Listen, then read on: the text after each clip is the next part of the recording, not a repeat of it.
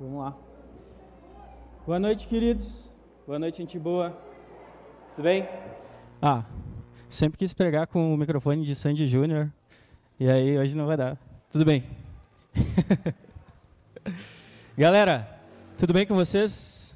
Uh, fiquem à vontade, sintam-se confortáveis. A minha ideia hoje é da gente conversar e descobrir juntos algumas coisas sobre um texto em específico. Texto uh, que eu queria que vocês abrissem ou fosse ligando aí no celular, está lá em Filipenses 2, Filipenses capítulo 2, do verso 5 até o 11. Filipenses capítulo 2, do verso 5, 5 até o 11. Esse é um texto muito conhecido, um texto muito famoso, e a gente vai tentar desbravar ele nessa noite aqui juntos, né? É, enquanto você vai abrindo, eu não sei, o pessoal da, da mídia deve ficar maluco comigo, né? Eu fico andando para cá e para lá, mas vai dar certo. É, enquanto vai abrindo o texto, então, Filipenses 2, eu tenho uma, uma pergunta a ser respondida, talvez, nesse, nesse trecho, né, nesse texto. E a pergunta que eu quero fazer é: pelo que tu tens sofrido, né? Qual é o teu sofrimento? Né? Talvez tu esteja sofrendo. Talvez não. Talvez muitos não, mas talvez tu esteja sofrendo.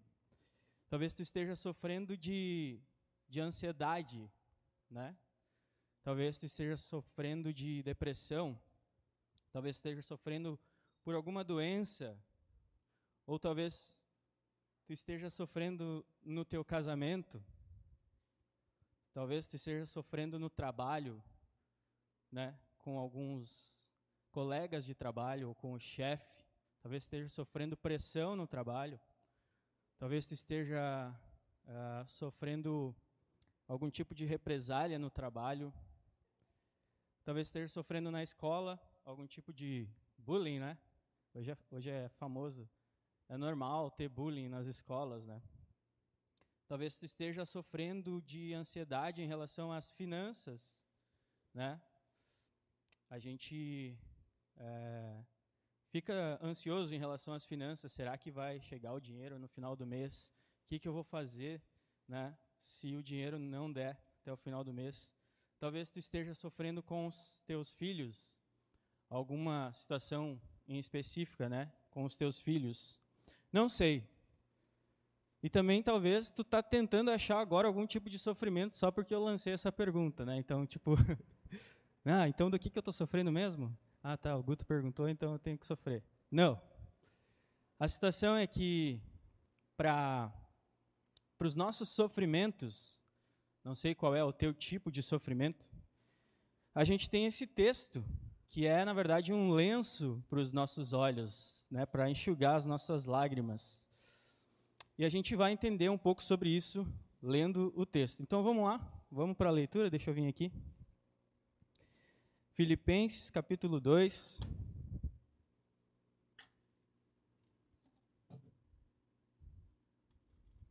O cara desaparece.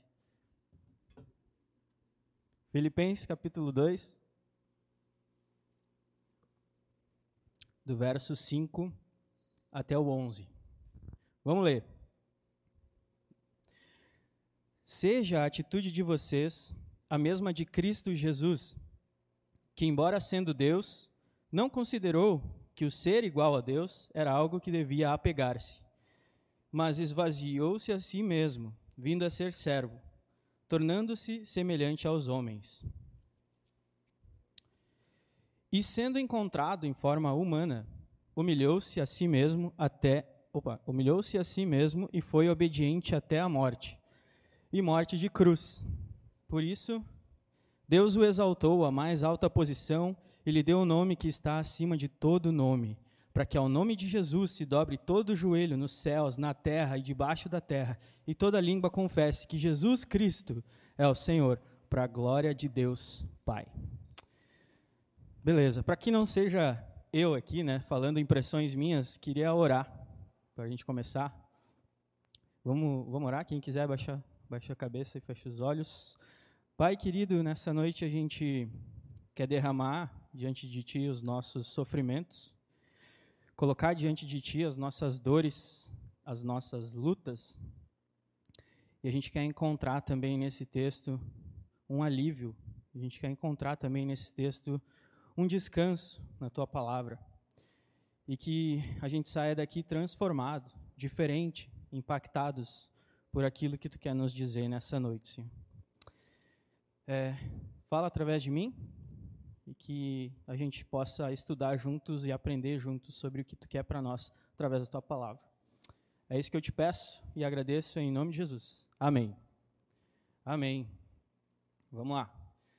Então, só para a gente contextualizar um pouco do que está acontecendo nessa carta, né, eu queria só trazer alguns dados uh, especificamente sobre essa carta. Filipenses é uma carta diferente de qualquer outra carta de Paulo.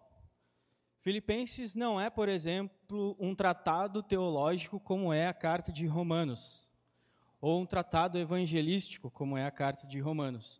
Filipenses não é uma, uma carta pastoral de um pastor como é a carta aos Gálatas.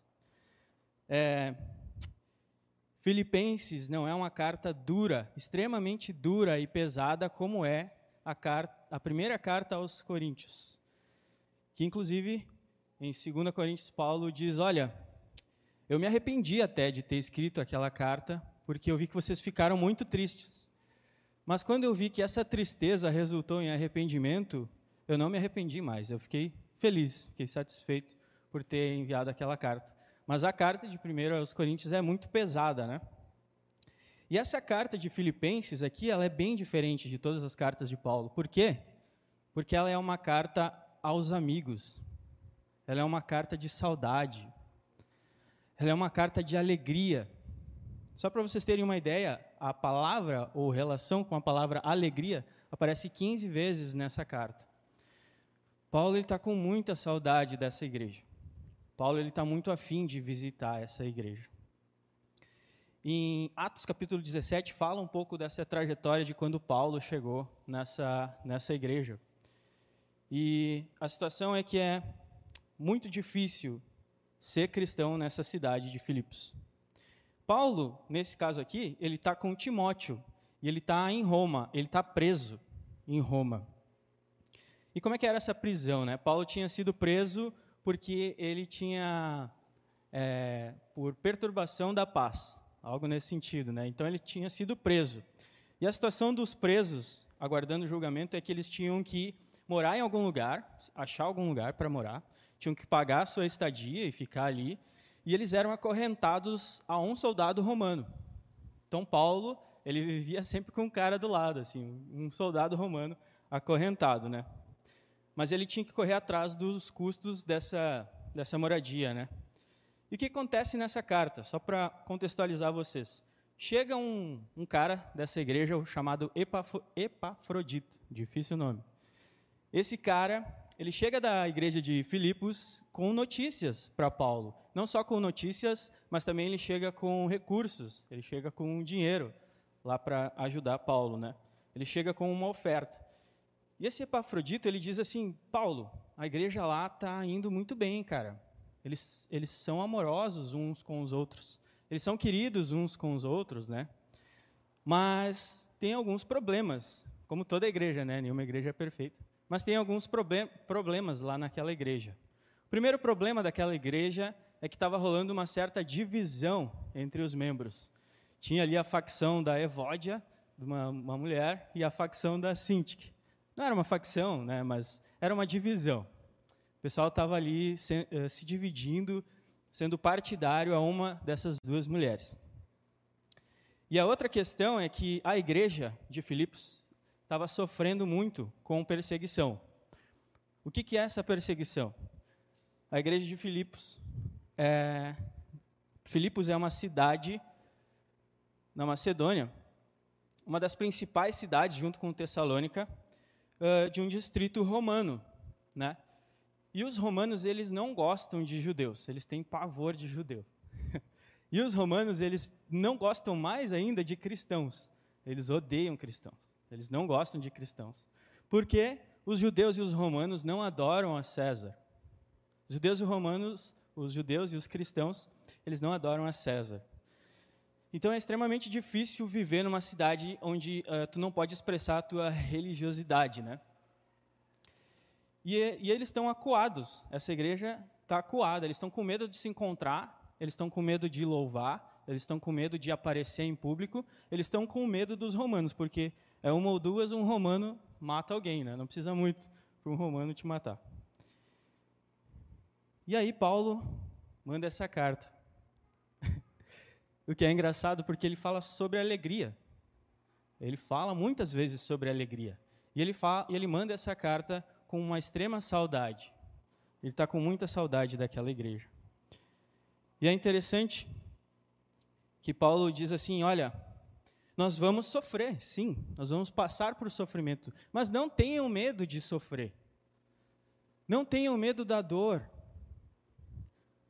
Não tenham medo de perder. Não tenham medo. Sigam firmes. E Paulo, ele começa a carta no capítulo 1, ele dando, o exemplo dele mesmo. Ele diz: Olha, olhem para mim, eu estou preso, mas eu estou preso, o evangelho está solto por aí. O evangelho está sendo pregado por aí. E também porque eu estou preso, porque quando eu estou preso, muitos outros é, vão pregar o evangelho, muitos outros são proativos e vão espalhar essa mensagem. É claro que alguns vão espalhar essa mensagem porque são por rivalidades, ou por, por vaidade, ou porque querem aparecer. Mas Paulo fala assim: mas o importante é que Cristo seja pregado, seja por rivalidade. O importante é que Cristo seja pregado. E ele está naquela dúvida, Paulo, no capítulo 1, versículo 23, ele diz assim: Cara, eu estou realmente dividido. Vou até ler aqui para a gente, né? Ser as minhas palavras. Capítulo 1, versículo 23.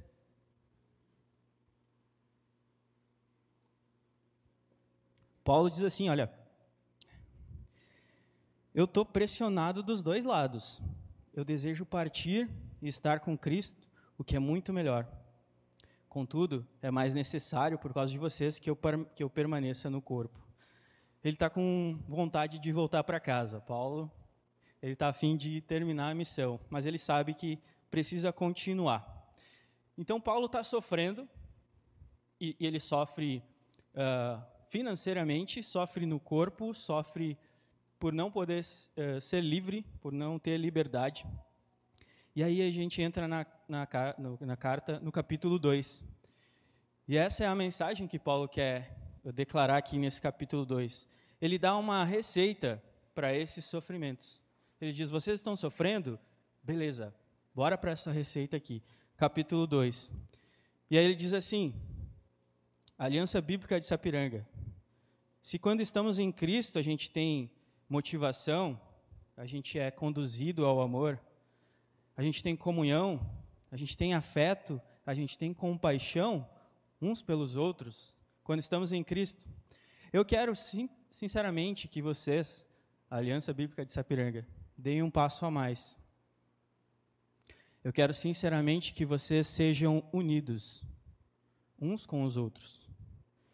Que não haja que não hajam por vaidade, que não hajam por egoísmo, que vocês não pensem só em vocês, mas que vocês pensem nos outros. Considerem os outros superiores a si mesmo.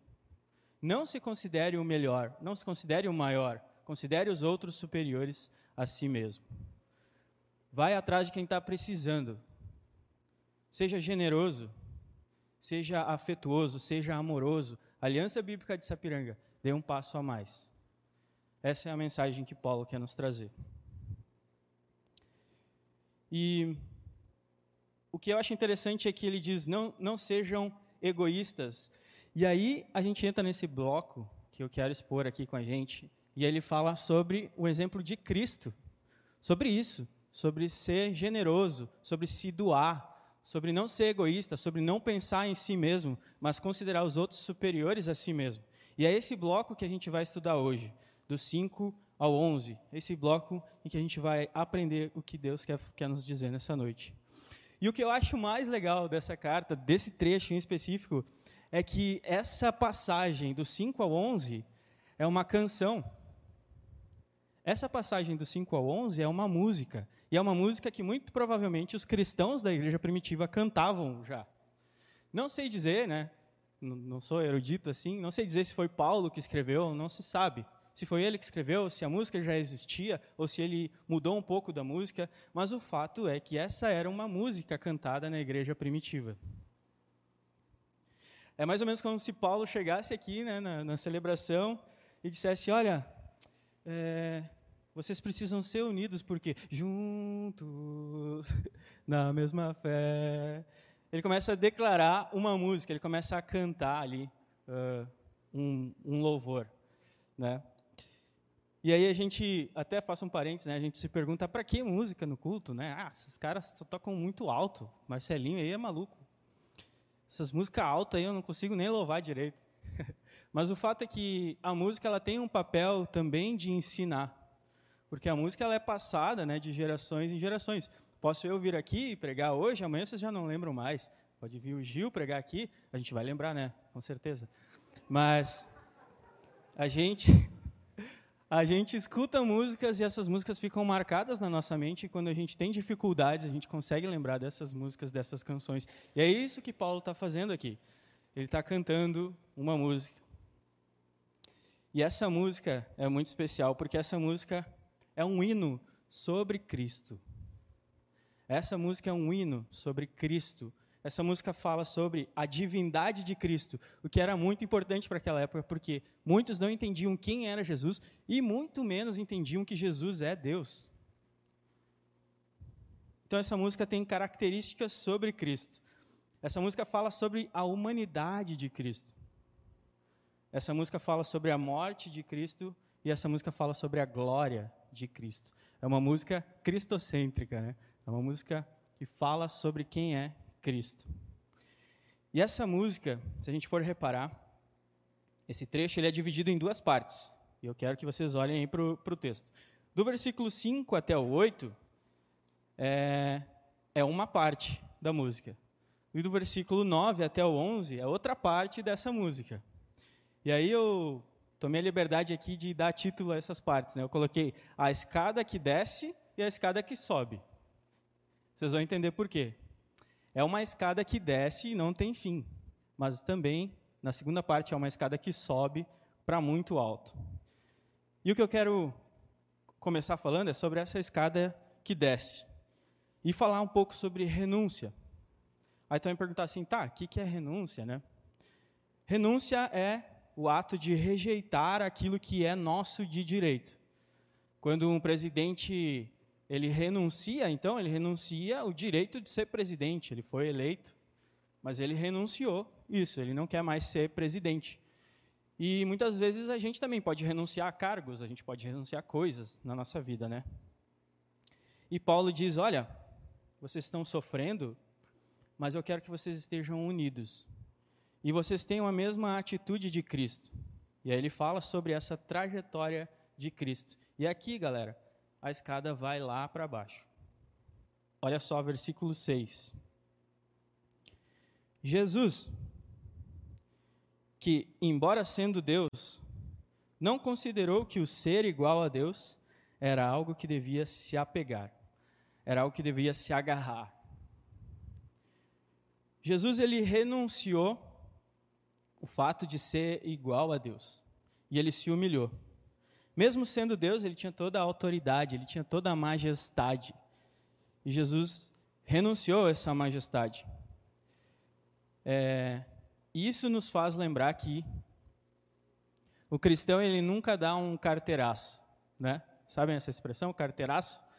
O cristão ele nunca diz assim, não, mas eu sou fulano de tal, filho de fulano de tal, né? Eu sou o prefeito dessa cidade, não, porque eu sou o pastor.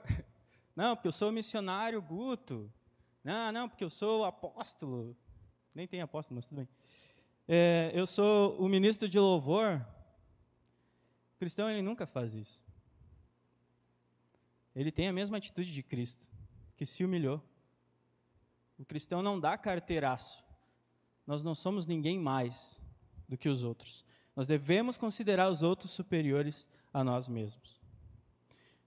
E aí ele avança para o versículo 7. Então, Deus ele deixou de lado né, essa majestade, e versículo 7 diz: Mas esvaziou-se a si mesmo, vindo a ser servo, tornando-se semelhante aos homens. Então ele esvaziou-se a si mesmo, vindo a ser servo e tornando-se semelhante aos homens. Cristo tirou as suas insígnias, ele tirou as suas medalhas. Ele disse: Bom, vou deixar aqui do lado. Né? É mais ou menos como se um rei deixasse a coroa de lado na poltrona e fosse é, como um dos súditos, como um do, do povo. Ele não deixou de ser Deus, ele não deixou de ser rei, ele não deixou a sua divindade, ele deixou a sua majestade. E ele veio até nós e se tornou um súdito, semelhante aos homens. Mas o que é mais interessante é que ele fala semelhante aos homens, mas servo. E servo aqui a tradução é literalmente escravo. Então ele não deixou, ele não só deixou a coroa do lado e virou um súdito, como ele virou um súdito que é escravo. Ele não só deixou da sua majestade, mas ele virou um escravo. E o escravo era um, é o cara mais menosprezado da sociedade. Cristo não considerou que o fato de ser igual a Deus era algo que devia se apegar. Versículo 8. Vamos junto. E sendo encontrado em forma humana, humilhou-se a si mesmo e foi obediente até a morte e morte de cruz. Então o que aconteceu aqui? Resumidamente, né? Cristo deixou sua majestade e se tornou como a gente, ser humano, virou um ser humano. Tá, mas que tipo de ser humano? Que tipo de homem?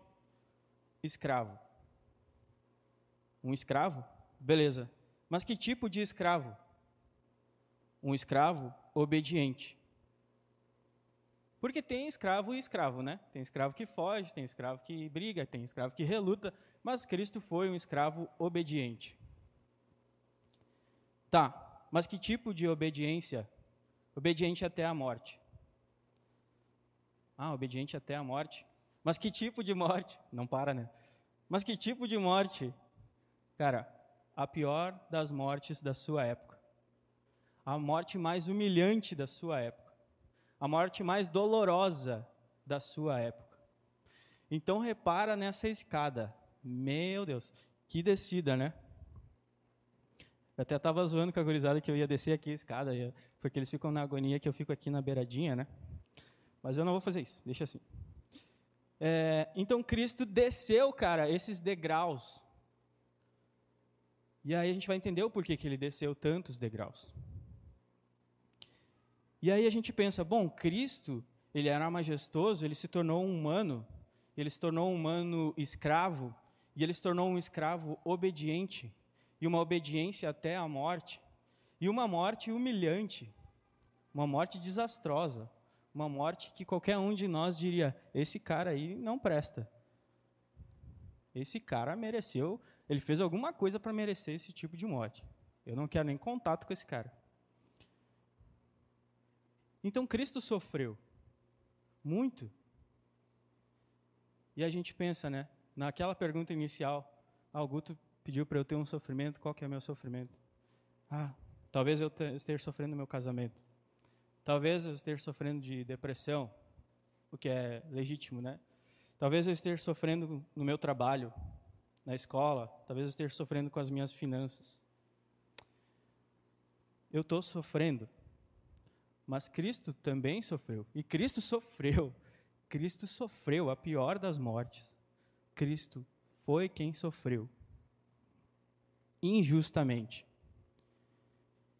E aí, eu fico pensando sobre essa mensagem de Paulo em que ele diz: Sejam unidos Aliança Bíblica de Sapiranga. Deem esse passo a mais. Não considerem o, você superior, é, não, considere, não se considere superior aos outros.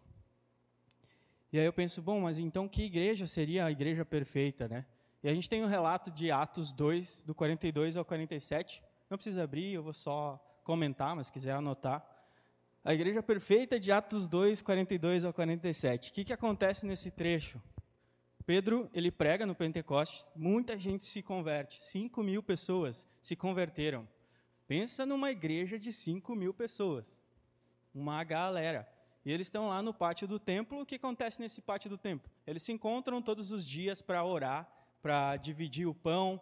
Eles vendem tudo que têm, entregam ali para dividir e para cobrir as necessidades daqueles que precisam. E Deus vai acrescentando aqueles que iam sendo salvos dia após dia. E a gente pensa, nossa, que igreja perfeita, que igreja massa essa aí. Cinco mil pessoas orando, jejuando, dividindo tudo.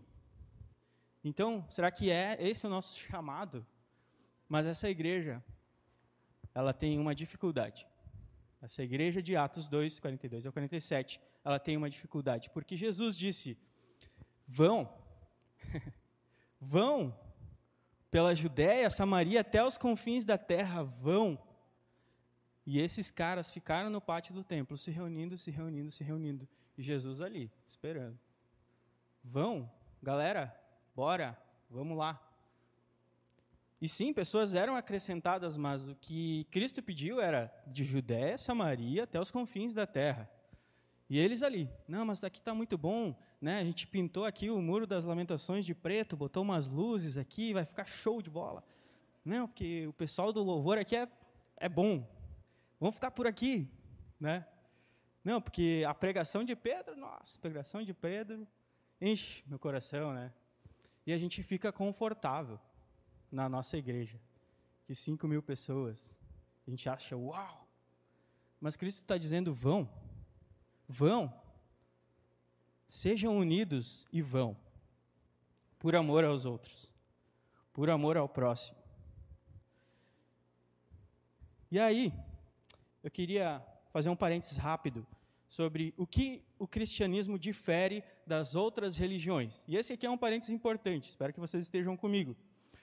Mas o fato é que todo ser humano, todo o ser humano carrega em si uma culpa. Todo ser humano intrinsecamente tem culpa. E isso não é de agora, é de muito tempo. Todos os povos, de todos os povos antigos, sentem culpa.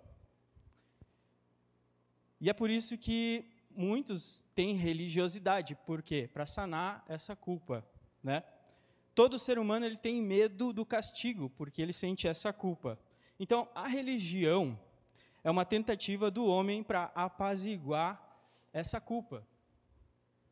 A religião é uma tentativa do homem para apaziguar essa ira, porque com certeza deve ter algum Deus irado comigo, deve ter algum Deus frustrado comigo. Então eu, eu preciso resolver isso. E como é que ele faz para apaziguar então essa ira? Como é que o, o ser humano faz para apaziguar essa ira? Sempre, sempre, sempre tem algum tipo de sacrifício. Sempre. Então, o ser humano, ele se sente culpado, porque ele sabe que existe alguém, algum Deus, que está irado com ele. E ele quer apaziguar essa ira. Então, ele oferece alguma coisa para esse Deus, para ficar tudo bem. Né? Então, o que, que pode ser esse sacrifício? Pode ser castidade, pode ser. Pode ser sacrifício humano. A gente pensa, nossa, Guto, sacrifício humano? É, no Antigo Testamento fala sobre Moloque, em que os pais entregavam os filhos para serem sacrificados. Entregavam os filhos para fazer culto com eles. A gente pensa, nossa, né, o pessoal da, da antiguidade é maluco. Mas e por que, que tu acha que explodem em lugares?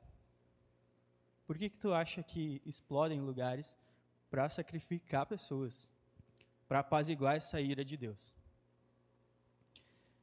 Existem ofertas de animais, né? Hoje a gente não faz mais isso, não existe mais esse tipo de oferta. É, aí tu vai pensar isso, né? Mas a gente vê por aí as galinhas pretas. Então, alguma coisa a gente precisa sacrificar. Alguém vai ter que pagar esse preço aí, porque Deus com certeza está irado comigo. E isso é porque é, a gente tem uma culpa em nós, intrínseca a nós.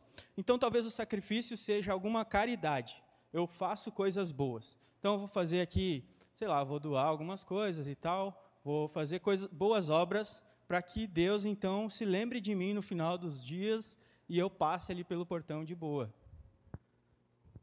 Porque eu fiz coisas boas e Deus então vai considerar tudo isso, né? Ou talvez até o dinheiro. Né? Eu preciso então sacrificar o dinheiro para ganhar mais dinheiro. a gente vê muito por aí. Alguma coisa, algum sacrifício é feito. Todas essas são maneiras erradas de apaziguar a ira de Deus. Todas essas são maneiras erradas de apaziguar a ira de Deus.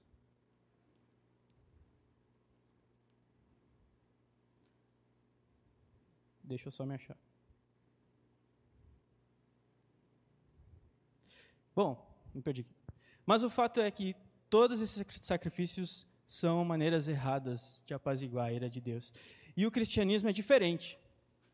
O evangelho é justamente a mensagem. Jesus ele é a mensagem de que o homem ele nunca vai conseguir pelas suas próprias forças apaziguar essa ira de Deus. O ser humano nunca vai conseguir fazer algum sacrifício que seja aceitável a Deus. E é por isso que o próprio Deus satisfaz a sua ira nele mesmo, sacrificando seu próprio filho. Jesus é a mensagem de que, caras, não precisa sacrificar, eu vim para cá. Eu vim e eu sou o sacrifício aceitável a Deus. Isso é o evangelho. É o evangelho de que tá tudo bem entre o homem e Deus. Tá tudo bem. Cristo morreu. Cristo foi o sacrifício aceitável. O próprio Deus se sacrificou de maneira suficiente e poderosa para limpar e tirar essa culpa de nós, de nós, dos antigos e dos que vão vir à nossa frente, dos que ainda vão vir. Cristo, ele limpou, ele tirou essa culpa de nós. E essa é a boa mensagem. É isso que a gente precisa dizer para as pessoas, cara, não precisa sentir culpa, Cristo morreu por ti. Ele te ama. É por isso que Deus, Cristo diz: está consumado, está tudo certo. Eu morri, eu me entreguei. Cristo foi esse sacrifício aceitável. Mas então por que Guto? Daí tu vai me perguntar. Então, se Deus não me pede mais sacrifício, por que, que tu está falando de, de renúncia, de deixar é, os outros superiores a mim mesmo? Eu posso viver como eu quiser. tu não entendeu? Não entendeu. Não entendeu nada. Porque se me absolveram de um assassinato, por que, que eu vou assassinar de novo? Se hoje eu estou limpo, se hoje eu estou livre, por que, que eu vou cometer os mesmos erros de antes? Por que, que eu vou cometer os mesmos pecados que me traziam muita culpa? Por quê? E é por isso que Paulo diz: vocês estão crucificando Cristo de novo. Já foi, galera. Amadureçam, cresçam. Não vivam mais para o pecado. Vocês já passaram dessa fase, já não são mais menino. Passem a viver como homem. Amadureçam, deixem de lado, renunciem o pecado, renunciem aquilo que te atrapalha e viva essa liberdade que Cristo te dá. Viva essa liberdade, não sem culpa. E aí a gente entra na escada que sobe, na continuação do texto. Daí a gente pergunta assim: para que essa descida toda, né? Para que Jesus foi até lá no fundo, né? E a gente sabe que não para só na morte, né? Que ele foi até o, o inferno pregar. Não sei, larguei minha interpretação. Mas a gente se pergunta para que Cristo foi até lá embaixo. E aí eu já vou dar um spoiler, né, do final, que é o versículo 11, bem no final. Versículo 11 de capítulo 2 para que, que, a gente, para que, que Cristo desceu tão fundo? Para a glória de Deus Pai. Para que Deus seja exaltado em seu sofrimento. Cristo é a oferta por essa culpa. Para satisfazer o Criador, ele morreu. Versículo 9: Por isso, Deus o exaltou à mais alta posição, ele deu o nome que está acima de todo nome. Cristo foi o menor entre nós. E hoje ele é o maior de nós. E hoje ele está sentado à direita do Pai, intercedendo por nós. Ele é como um de nós. Claro, divino, mas ele é como um de nós. E ele é o meio-campo, é o único meio-campo. Não adianta colocar outra pessoa. Cristo é o meio-campo. Cristo é a oferta aceitável. Versículo 10. Para que o nome de Jesus se dobre todo o joelho, nos céus, na terra e debaixo da terra, para que ao nome de Jesus se dobre todo o joelho nos céus, na terra e debaixo da terra. Pensa essa galera cantando na igreja primitiva, que massa, que legal. Então Deus atribuiu a Jesus, a esse nome, poder. E esse nome tem poder para curar. Cara, esse nome tem poder para transformar. Cara, esse nome tem poder para expulsar demônios. Esse nome tem poder. Esse nome tem poder para te libertar dos pecados. Esse nome tem poder para te arrancar desse escombro de sofrimentos. Esse nome tem poder. Quando a gente fala o nome de Jesus, talvez seja até banal assim hoje em dia, mas esse nome tem poder. Quando a gente canta sobre Jesus, esse nome tem poder. Quando a gente declara coisas em, em louvor a Ele, em nome de Jesus, quando a gente ora em nome de Jesus, alguma coisa vai acontecer. Esse nome tem poder. Não menospreze isso.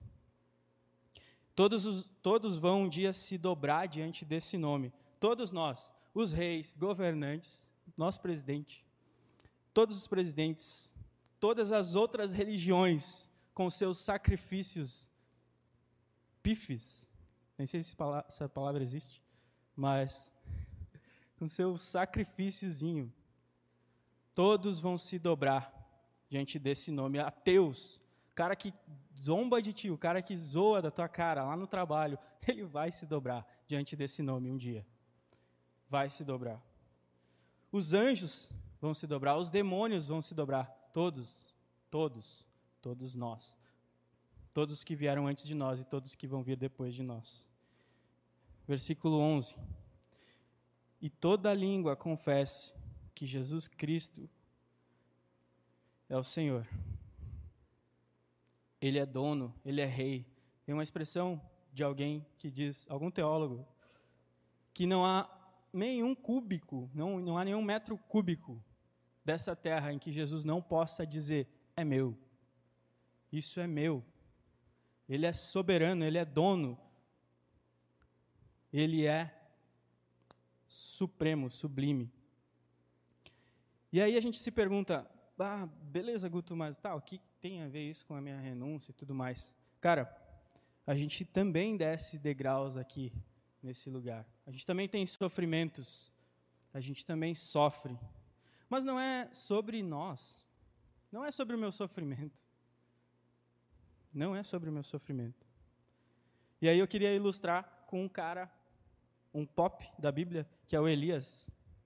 Ele é o maior dos profetas, né? No Monte da Transfiguração, Jesus chama lá o João, Tiago e Pedro, eles sobem, sobem no monte e lá está Moisés e Elias. Elias é o maior dos profetas. Esse cara fez muito milagre. Ele é considerado o maior dos maiores dos profetas. E esse cara, a história dele é interessante porque, uh, resumidamente, né, ele ora e Deus manda fogo sobre um altar na frente de toda uma nação e eles entendem que Deus é realmente o Deus verdadeiro, o único Deus verdadeiro. E aí ele é, ele é, eles mandam matar ele, ele foge e aí ele passa por uma depressão nessa caverna, né? E em 1 Reis 19, versículo 10, Elias tem uma conversa com Deus e ele diz assim: Deus, olha só, eu sou o único que sobrou e ainda estão tentando me matar. Eu sou o último que sobrou dos que te amam e ainda estão querendo me matar. Eu fiz todos esses milagres, eu fiz esse altar pegar fogo, né? E Deus fala: Cara, não foi tu. Não é sobre ti, não é sobre necessariamente o teu sofrimento, mas é para a minha glória é para o meu nome. E a gente pensa assim, ah, é, eu fiz tudo isso para Deus, né? Mas eu, eu, sofro tanto e fiz tudo isso para ti, Deus. E aí a conversa que Deus tem com Elias é: beleza, tu fez tudo isso, então vai lá, unge o Eliseu, traz ele para mim, que tem mais sete mil que me adoram em Israel. E Deus continuou essa missão que ele tem para a humanidade. Mesmo ali com o sofrimento. Mas ele não deixou de amar Elias. Elias subiu em carruagem de fogo. Deus não permitiu que Elias sofresse a morte por amor a Elias, mesmo ele chorando, mesmo ele tendo essa depressão toda, mesmo ele passando por tudo isso. Deus ele nos ama, mesmo em meio ao nosso sofrimento. Mas ele vai continuar a missão, sendo a gente é, úteis ou não, a gente querendo ser úteis ou não. E Deus também tem uma escada para a gente, uma escada que desce nesse mundo, mas é uma escada que sobe na eternidade. Elias foi ao fundo do poço, ele estava deprimido. Ele disse: Deus, me leva daqui, me mata. Mas ele amou Elias. E Elias foi numa carruagem de fogo. O que me faz lembrar de uma passagem de 2 Coríntios que diz: Eu não vou tentar declarar aqui, né, porque vai que. 2 Coríntios 2, do capítulo 4, 2 Coríntios capítulo 4, do 16 ao 18. Olha só que passagem, cara. Por isso, meus queridos, Aliança Bíblica, não desanimamos. Embora exteriormente estejamos a desgastar-nos, interiormente estamos sendo renovados dia após dia, porque os nossos sofrimentos são leves e momentâneos. E eles estão produzindo para nós uma glória que é eterna, que vale mais do que todos esses sofrimentos. Assim, fixamos os olhos não naquilo que se vê, não na, na ansiedade, não na dificuldade financeira. Fixamos os olhos naquilo que não se vê. Porque o, se vê, o que se vê é transitório, mas o que não se vê é eterno. Sim, nós vamos sofrer. Nós vamos passar por sofrimento. E sofrimento é legítimo, tá? Eu não estou descaracterizando o sofrimento. A igreja de Filipos sofria mas nada, gente, nada se compara com a glória que há de vir.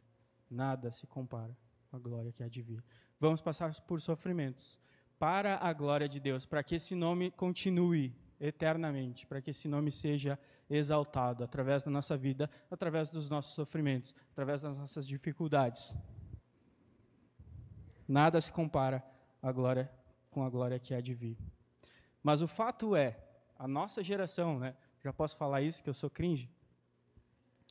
A nossa geração é a geração dos anestésicos. A nossa geração é dos analgésicos. Nossa geração dos antidepressivos. A gente não quer sofrer. A gente não quer sofrer nem um pouco. A gente não quer passar nenhuma dor. Se algo está me incomodando, eu vou tomar um remédio. Se algo está me incomodando, eu quero evitar isso. E o mundo vai dizer, e o mundo vai dizer para a gente que se algo te incomoda é simplesmente afaste, simplesmente esqueça, simplesmente mude e tal. Mas a, o fato é que nesse mundo nós vamos sofrer. Jesus diz: Nesse mundo terão aflições. Não, Deus, eu não, não peço que tires desse mundo. Mas nós não somos desse mundo e nada se compara à glória, com a glória que há por vir mas a gente não sabe sofrer, a gente não quer sofrer, a gente não quer sentir dor, a gente não quer ter o prejuízo, a gente não quer perder, a gente não quer renunciar para que esse nome seja exaltado. Não queremos. Não queremos renunciar para que o nome de Deus continue.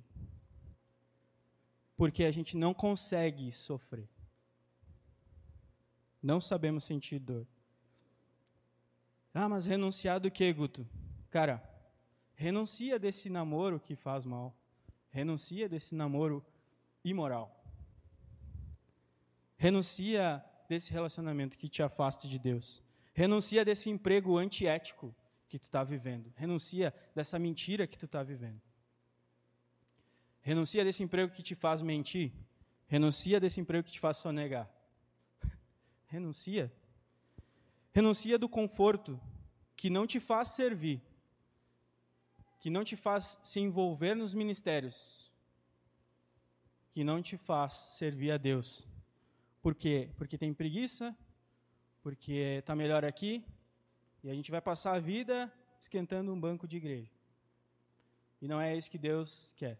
Jesus diz: vão por Judéia, Samaria até os confins da terra, seja no teu trabalho, seja na escola, na faculdade, vão, levem o meu nome. Renuncia tudo e leva o meu nome. Seja por dinheiro, muitas vezes. Nós não queremos renunciar a dinheiro, não. Não queremos renunciar a dinheiro. E o dinheiro se torna a razão da nossa vida. A gente passa a viver para o dinheiro, passa a viver para acumular riquezas, para acumular dinheiro. Não, porque meus filhos precisam ter tal coisa. Não. Renuncia. Se Deus está te falando isso, renuncia. Dá para mim. Não, estou brincando. Renuncia, cara. Não coloca outras coisas no centro da tua vida. Renuncia os vícios, o álcool, a comida. Comida é vício de crente. Renuncia. Renuncia à pornografia. Deus está te pedindo isso. Renuncia à imoralidade. Renuncia e sofre junto com Cristo. Participe dos sofrimentos de Cristo nesse mundo, porque um dia nós vamos ter uma vida eterna. E nada se compara com a glória que há por vir. Cristo renunciou da sua majestade pelos outros, não considerou, não se considerou superior a, a si mesmo. Mas ele renunciou da sua majestade para glorificar Deus, para a glória de Deus. E essa é a nossa missão, esse é o nosso chamado. Fazer tudo para a glória de Deus. Então, renuncia. O que, que Deus tem te pedido hoje para renunciar? E vou fazer de novo essa pergunta e vou orar. O que Deus tem te pedido hoje para renunciar? Pai amado, a gente fica extasiado com a tua palavra e a gente quer entender o que tu quer nos falar nessa noite, Senhor. A gente quer entender aquilo que nos afasta de Ti, Senhor. A gente quer entender aquilo que tem nos atrapalhado na missão de glorificar o Teu nome, Senhor. Abençoa cada um de nós aqui. Que essa igreja dê um passo a mais em unidade, em amor uns aos outros, Pai. E que esse seja um tempo, um marco de renovação um marco de, de vida nova, de transformação. Porque homens vêm aqui, sobem aqui, falam, falam, falam. E muitas coisas continuam na mesma, Senhor.